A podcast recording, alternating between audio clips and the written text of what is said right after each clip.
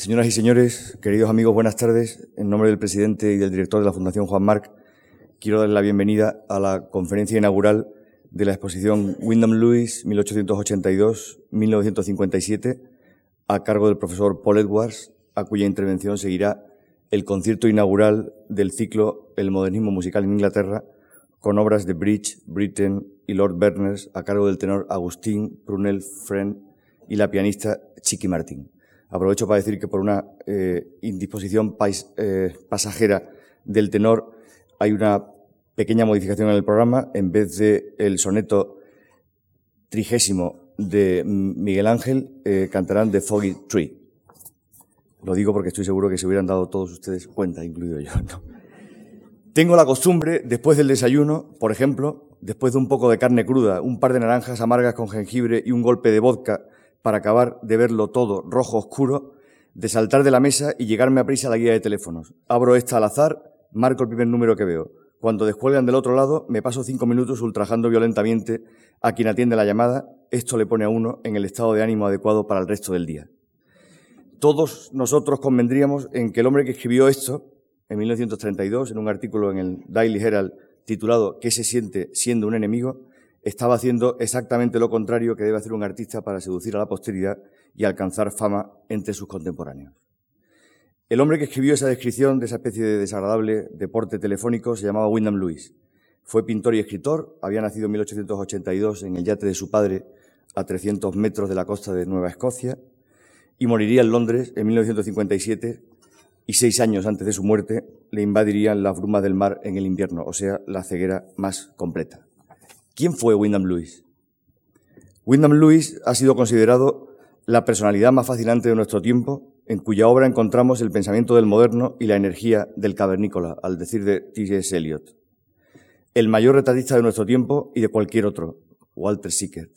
El escritor con talento suficiente como para fabricar con él docenas de escritores corrientes, George Orwell.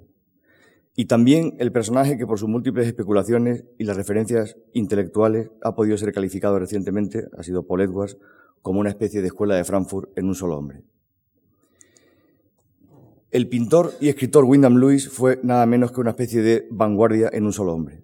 Escribió más de 40 libros, fundó el único movimiento inglés de vanguardia, el vorticismo, esa extraña síntesis de culturas y épocas, como la llamó él mismo, Redactó manifiestos, ensayos y novelas, editó vibrantes revistas como Blast y The Enemy y produjo pinturas y dibujos plenos de energética variedad, desde llamativas composiciones cubo-futuristas a señalados retratos.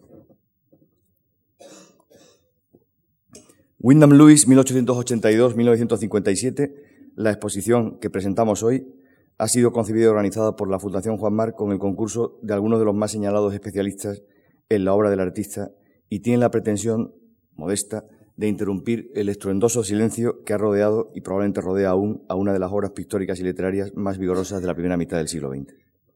Consciente de su singular posición en la cultura de su tiempo, el propio Luis se describió en cierta ocasión como un esqueleto encerrado en un armario, el armario de la historia del arte. La muestra, nuestra exposición, quiere presentar en toda su compleja simplicidad y también en sus ángulos de sombra y en sus perfiles oscuros la obra de Wyndham Lewis para que el contemplador y el lector interesado tengan la oportunidad de comprobar que el esqueleto en el armario es, en realidad, parafraseando el título de otra de sus obras, un dragón encerrado, todavía desconocido, pero de una volcánica energía creadora. Con motivo de la exposición, hemos publicado un catálogo con un catálogo de obras organizado cronológica y temáticamente que incluye más de 200 obras comentadas, seguidas de una sección que analiza la producción de Luis, escritor, con comentarios a los más de 40 libros catalogados.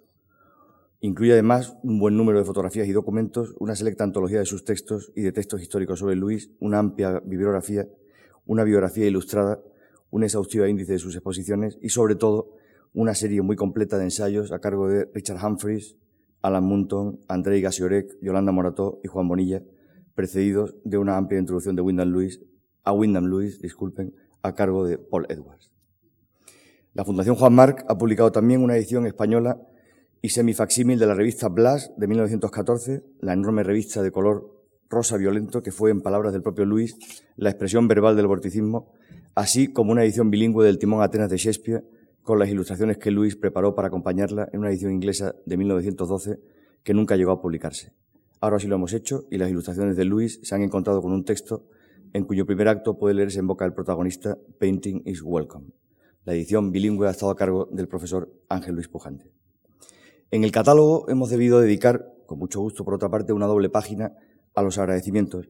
Yo no puedo repetirla por una cuestión de tiempo, pero eh, ha sido lo suficientemente extensa como para mostrar que, eh, para hacer evidente que sin la ayuda de muchas instituciones y muchas personas este proyecto no hubiera podido llevarse a cabo.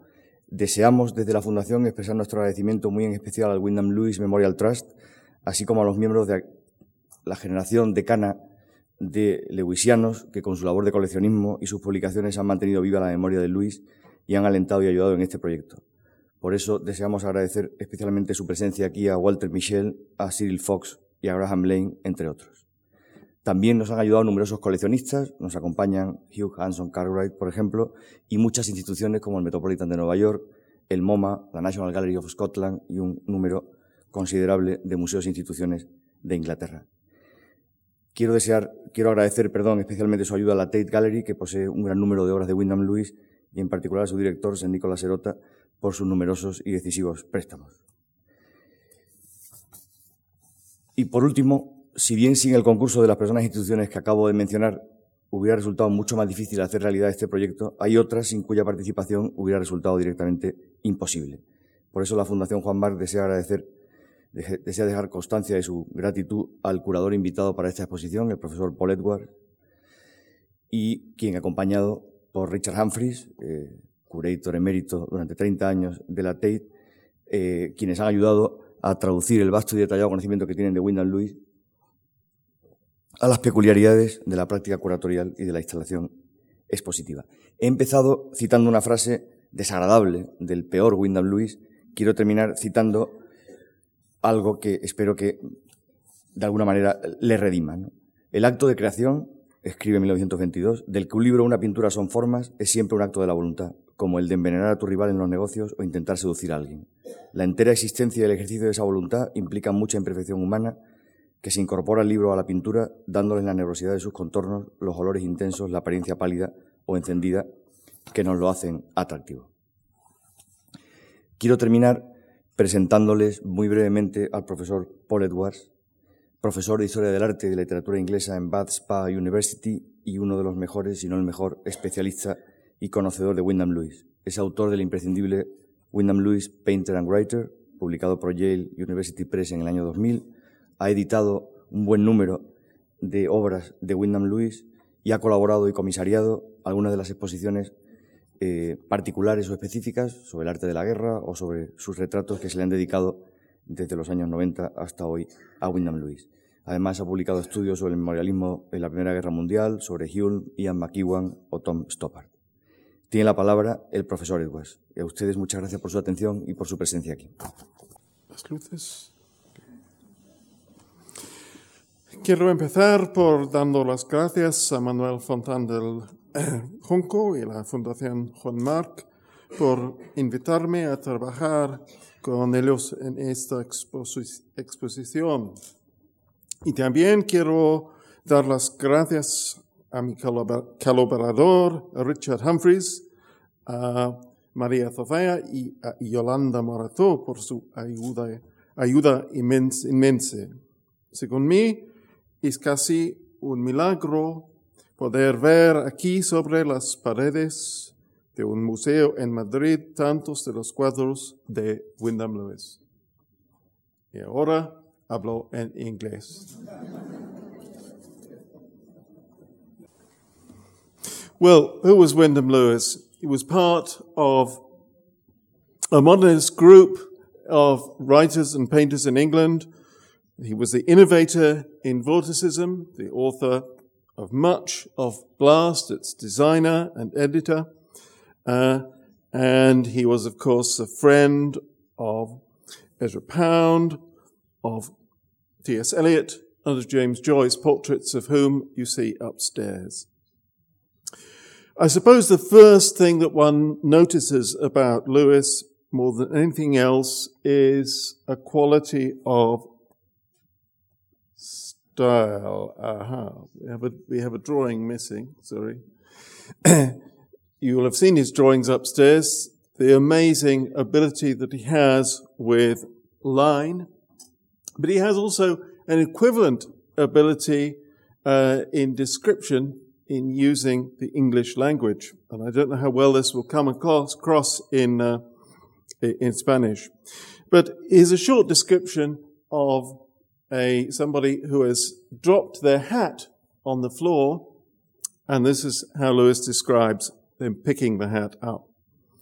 As he lowers his trunk towards it, his left leg sweeps upward behind in deliberate clockwork arc. He snatches it, dang, out of the pavement, his hand pecking down on it as slick as a bird's bill. As the stiff trunk goes up again, the leg comes down and the foot reaches the ground beside the other. With a hollow report, he cracks the hat back where it fits upon his schoolboy pate, embedding the talons of its serrated edge in the taut scalp. It's a quality of style, I think, like nobody else's. And according to T.S. Eliot, uh, Lewis was the only one of my contemporaries to create a new, an original prose style. But as Lewis himself wrote, style in itself is not enough. Writing about the great Elizabethan prose stylist Thomas, Thomas Nashe, who was also a great stylistic virtuoso, uh, Lewis wrote the brilliant, wrote, the brilliant rattle of that Elizabethan's high-spirited ingenuity can in time grow tiresome and is of a stupefying monotony. What Nashe says from start to finish is nothing. And Lewis himself, it's true, flirts with emptiness and nothing all his career. But he signals an important difference from Nashe in his next sentence. He says, the mind demands some special substance from a writer, for words open into the region of ideas, and the requirements of that region must somehow be met. And Lewis, I think, provides this food both for the, for the mind, both in his writing and in his painting. In fact, he provides so much food for the mind that in 30 minutes I can only hope to give a brief kind of impression of the variety of his thought and painting. And I'm going to talk really about, um, about the idea of the self, basically, the self, what the self is made of, what is. Because I think this is one of his main concerns and something that I noticed when we were hanging the exhibition. We selected the exhibition and it's different when you hang it. And Lewis is especially concerned with a new conception of the self. Now, in early ideas about the modernist movement, it looked at first as if it was a, a movement that stressed the inner nature of the self.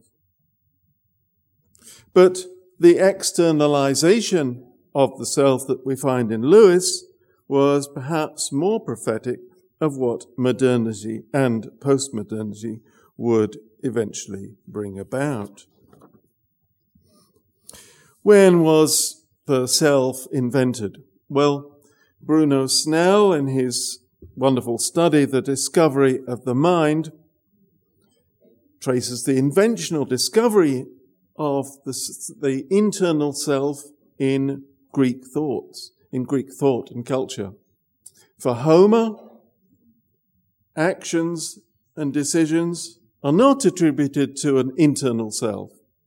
Rather, they come from the outside, from the intervention of an external force in the form of a, a divinity. This is a, a, a, kind of version of behaviorism plus theology. And as Greek thought proceeded, beginning of this idea of an internal self and mind begins to appear. And of course, in the Renaissance, especially with William Shakespeare, this self begins to take on the appearance of what, what we're much more used to. The idea of a modern self being inside us and in, in some ways disconnected from our outside appearance and our outside behavior. And of course, Shakespeare, as I said, one of the main inventors of this, especially in Hamlet, who has a very big difference between his outside and his, his in, inside, internal self. But I think what, what modernity and postmodernity show instead is a kind of dissolution of that self, or it's the dissolution of its boundaries. They show it rather as a, as a shaped like a configuration of the external environment. Whether that environment is made by signs or it's made by what Marshall McLuhan, William, uh, William Wyndham Lewis's disciple, called the extensions of man through technology, for instance. If you have, for instance, if you have the latest iPod, you don't need to have a self. And Wyndham Lewis was one of the first to recognize this, not iPod, of course, but the idea of the, the boundaries of the self extending. And, and he was one of the first to explore it, both in his painting and in his writing, both positively and negatively. And Vorticism was an art at first that gave an expression to this new idea of the distributed sort of self. And he writes in Blast, the modern town dweller of our civilization sees everywhere fraternal molds for his spirit and interstices of a human world. He also sees multitude, an infinite variety of means of life, a world and elements he controls. The frontiers interpenetrate, individual demarcations are confused, and interests dispersed. In Lewis's Vorticist art, the organization of elements is, provides an, an, an analogy for this dispersal. And correspondingly, the human figure also disintegrates. Manuel mentioned the edition of Timon of Athens that Lewis was working on. And we see here from Timon of Athens the Shakespearean tragic hero turned, as it were, inside out, open to, open to and a configuration of his environment, a mechanical and modern environment. Here we have the new distributed kind of self. And it, as it's a tragedy, this play, it's a very it's a pessimistic version of this process that Lewis is uh, um, depicting in this um, plate. But a much of Vorticism greets the new processes with enthusiasm. He was optimistic about these changes in life. And one of the major themes of his art and writing is going to be for the rest of his life, what are we to use in order to construct new versions of ourselves? And at what cost do we do so? And his work fluctuates between pessimistic and optimistic meditations on this theme. And Vorticism, makes a claim, and it's a claim related to imperialism, no doubt, that the resources of the entire globe are at our disposal for such an act of reconstruction. He says, from speaking from London, it cannot be said that the complication of the jungle, dramatic tropic growths, the vastness of American trees is not for us, for in the forms of machinery, factories, new and vaster buildings, bridges and works, we have all that naturally around us. Tremendous enthusiasm in 1914. But what happened within a few weeks, of course, is war. Lewis himself joined up, became a, a gunner. This is the famous painting called The Battery Shelled that shows the other side of that mechanical vision. of the extension of man, the replacement of ourselves by machines. But even after the war, Lewis's optimism was reflected in his call for a renewal of the avant-garde. he wrote again in 1919, let us substitute ourselves everywhere for the animal world. Replace the tiger and cormorant with some invention of our mind so that we can intimately control this new creation. Now, there's no evidence that Lewis actually thought that we should go around destroying the whole of nature. It's rather an imaginative process that he's talking about. But now he is even more wary of that mechanization than he, than he was in the Vorticist period. And he warns the danger, as it would appear at present and in our first flight of substitution and remounting, is evidently that we should become overpowered by our creation and become as mechanical as a tremendous insect world. All our awakened reason entirely disappeared. And as time went on, he laid less emphasis on this physical substitution for ourselves than on the capacity of humanity to extend itself in imagination. And art was, of course, the prime vehicle for this. He contrasts animals with human beings. He says other animals in their natural state have only one role, that of their specific function, whereas man is always imagining himself to be something he is not, such as a bird, Napoleon, a gentleman, a fish, or an adding machine. The principal thing that discriminates men from other animals is that men desire to escape from themselves. At best, humanity is an excellent jumping off board. And art for Lewis is the main springboard for such a jumping off to the future. He wrote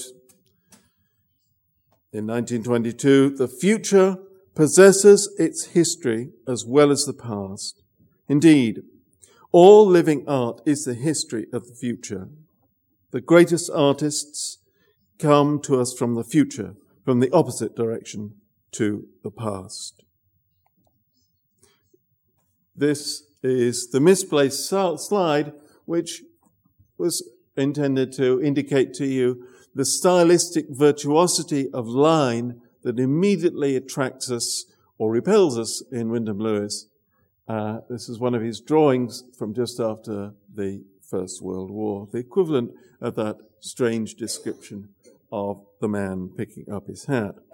But I want to go on to look at these strange abstractions that Lewis was producing as if from the future in 1926.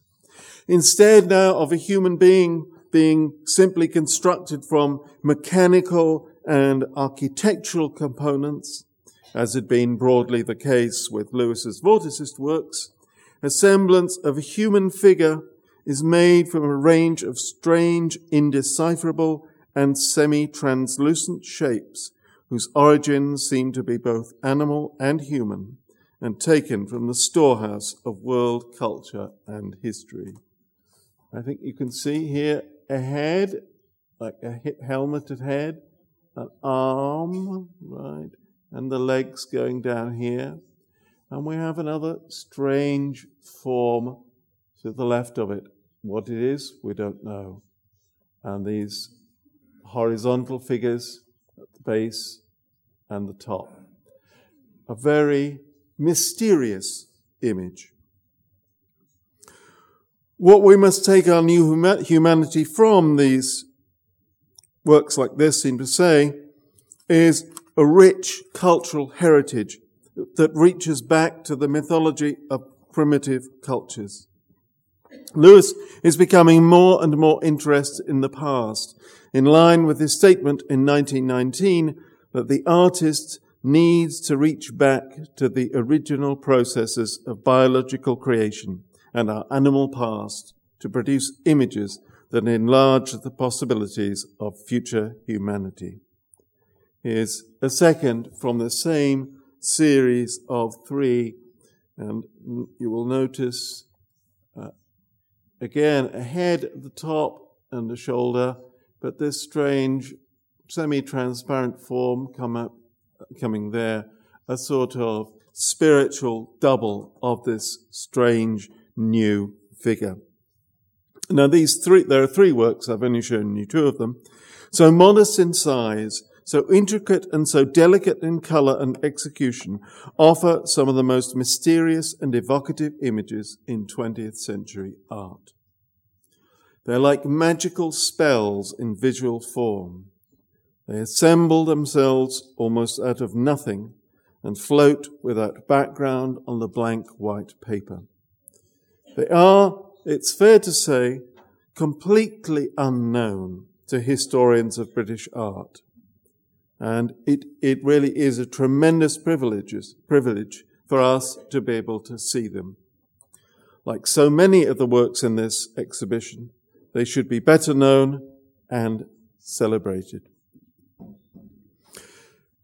And there are lots of works as mysterious and haunting as these in the work that is on display. The sequels, I think, the sequels of these 1926 abstractions are in the work of Lewis himself nearly 20 years later in Toronto, fearful of the rapid decline in his eyesight, he returns to the mysteries of creation but now with an emphasis on the sheer strangeness of our physical experience. A set of strange teeth there, it's like human hair there, and a sort of fetus embryo growing in this sort of womb like, flesh like enclosure called the sage meditating on the life of flesh and blood. I've said that Lewis's work is about the construction of a new humanity and that it responds to the externalization of what previously was seen as internal, that notion of the self and soul. But in saying this, I have begged a question. And the question is, what if all the boundaries are dispersed, makes this decision about what we make ourselves from. What is there? If we're made from this, who is doing the choosing? And uh, I think that maybe Lewis's work suggests, as in those earlier two abstractions, that maybe actually there is some spirit, some internal spirit that precedes the acts of choice. And if this contradicts the idea of the externalization of the self, we shouldn't be surprised. Lewis thrived on contradiction. Besides, in his work, this internal principle, this soul principle, receives, like everything else, an external expression. And he associated it with the Egyptian, you can't see it very well, Ka, uh, spirit bird form that we see hovering over this, along with this thinking figure here, philosophical thinker, in this work that Lewis painted on his cupboard door called Baghdad. It's a vision, a utopian vision of what we could make ourselves and make our civilization into, guided by this Ka or spirit. This too, I think, this work too is a kind of spell, a kind of magic. It is, it's an attempt also to create what the 19th century thinker Matthew Arnold called a magnified and non-natural man. Arnold's words referred to God but they seem accurate to me to exactly what Wyndham Lewis himself was attempting. Now, there are aspects of this great subject that Lewis found could only be approached through writing. To the question, what are we made of? And with what can we reconstruct ourselves as a civilization? Lewis answers that to some extent, to a great extent, we are made, we ourselves are made of ideas and ideologies. And some of these ideologies, along with our scientific inventions, provide us with the political techniques by which society can be renewed. Lewis's work as the enemy in the 1920s and in such books as the 1926 The Art of Being Ruled his aim in that work is to provide a prospectus of such ideologies and techniques to show the reader what their implications are, to show, as it always does, that most can be used positively to liberate us or negatively to bring about the state that he warned against in 1919, the condition of being a giant machine. Many of Lewis's paintings are virtually unknown, but one thing about him is supposedly known, and that is that politically he was a supporter of fascism. And it is true that in The Art of Being Ruled, he has a chapter called Fascism as an Alternative, in which he recommends the authoritarian systems of government of the fascists and of the Bolshevists. This, he thinks, is how a form of socialism can be achieved. For this and for his largely pragmatic but unfortunately very stupid support of Hitler, which lasted until late 1937, and which he then reversed when he saw what was actually happening in Germany, for this Lewis remains to a great extent a pariah figure in British culture, and his positive achievements are overlooked. But at the end of the art of being ruled, there is a postscript, which is a quotation from Heraclitus. And it states that the book's aim is an attempt to prevent the reader from being taken in by other people's opinions. And though Lewis's own politics at this stage of his life emerge as being similar to those of Slavoj Žižek today, the form of the book, the form of the book is democratic in the sense that it does present an anatomy of alternative ideas and allows them to compete in the mind of the reader. And the brilliance of the observation in this and other books of the 20s has led to Lewis being called a one-man Frankfurt school. Baghdad, though, as I say, is a kind of spell it depicts in utopian form the recreation of a metaphysical gift through history. It is presided over by this spirit bird, the Egyptian Ka, as I pointed out. And Lewis wrote about this kind of metaphysical foundation, substance. And he wrote about it in the context of ancient Egypt. He said, in touch in an organized way with a supernatural world of whose potentialities we can form no conception, the art of Egypt is as rare and irreplaceable a thing as would be some communication dropped upon our earth from another planet. That metaphysical heritage, the necessary double of our physical history, Lewis believed in the 1930s had been gradually dissipated and replaced by a worship of power and dynamism. It was in this period when Lewis felt that as war, as war gradually approached, and as he began to see some of his own mistakes, war coming again, he did these wonderful portraits of T.S. Eliot and James Joyce, these fellow vorticists from 1914, and they're to some extent elegiac. And he said at that time that we are the first men of a future that has not materialized. Those visions of the future were not going to happen. The magnificent series of paintings that he produced from 1933 to 1937 was in one of its aspects a tracing of the dissolution of that metaphysical heritage from the Inca in South America and their Cyclopean architecture near Lake Titicaca, which is depicted in this rather metaphysical, come surrealist painting. painting. the dissolution of that heritage from the Incas to the final defeat of that heritage in the surrender of Barcelona. This was painted in 1937. It depicts the siege of 1472.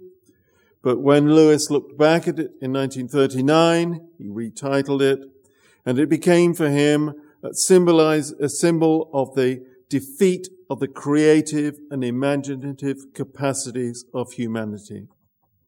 It was, he thought, the defeat of, of Barcelona in 1939, he thought was a victory for the mechanical, robot-like dynamic figures that we see in the foreground of the painting. We, ought to remember that until late in 1937, Lewis swallowed quite uncritically and, uh, and regurgitated Nazi propaganda about the civil war in Spain. Though his novel uh, about pre-war Spain in 1934 shows a great deal of, of political impartiality and surprising um, independence of thought at that time. Lewis was never a militarist. But only in 1939 did he rethink what this painting actually showed and write about it as a lament for the extinction of the spirit of human imagination. And as you look around the exhibition, I hope you can trace how, in exile in Canada and the US, Lewis responded to the tragic agon of European civilization that was the Second World War. His Faith in the imagination survived.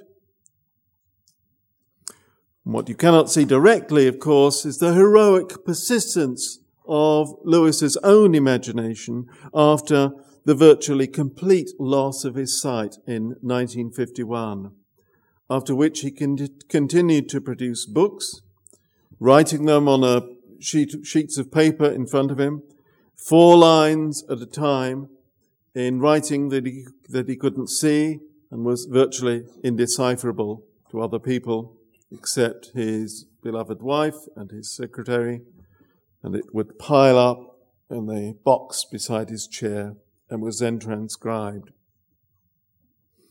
And in his last novels, the human age, fantasy, uh, a narrative meditation about life after death he reflected on his own career as an intellectual and its entanglements in raw politics and refined metaphysics. This fantasy of life after death is a reflection in narrative form on the four last things, death, judgment, heaven, and hell.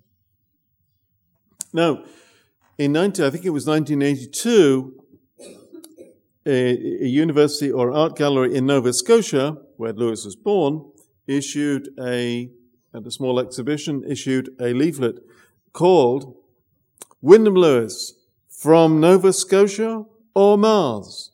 Question mark. Now I used to laugh at this because it seemed to show such incomprehension of this man. Now I'm not so sure. And I think that in the light of Lewis's own words about Egyptian culture, it isn't so far off the mark.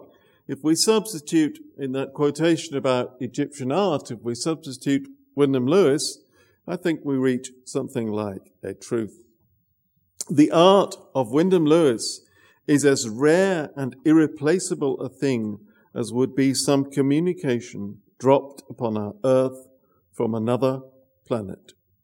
And maybe this is how we should think of and value this unique creative force in European modernism.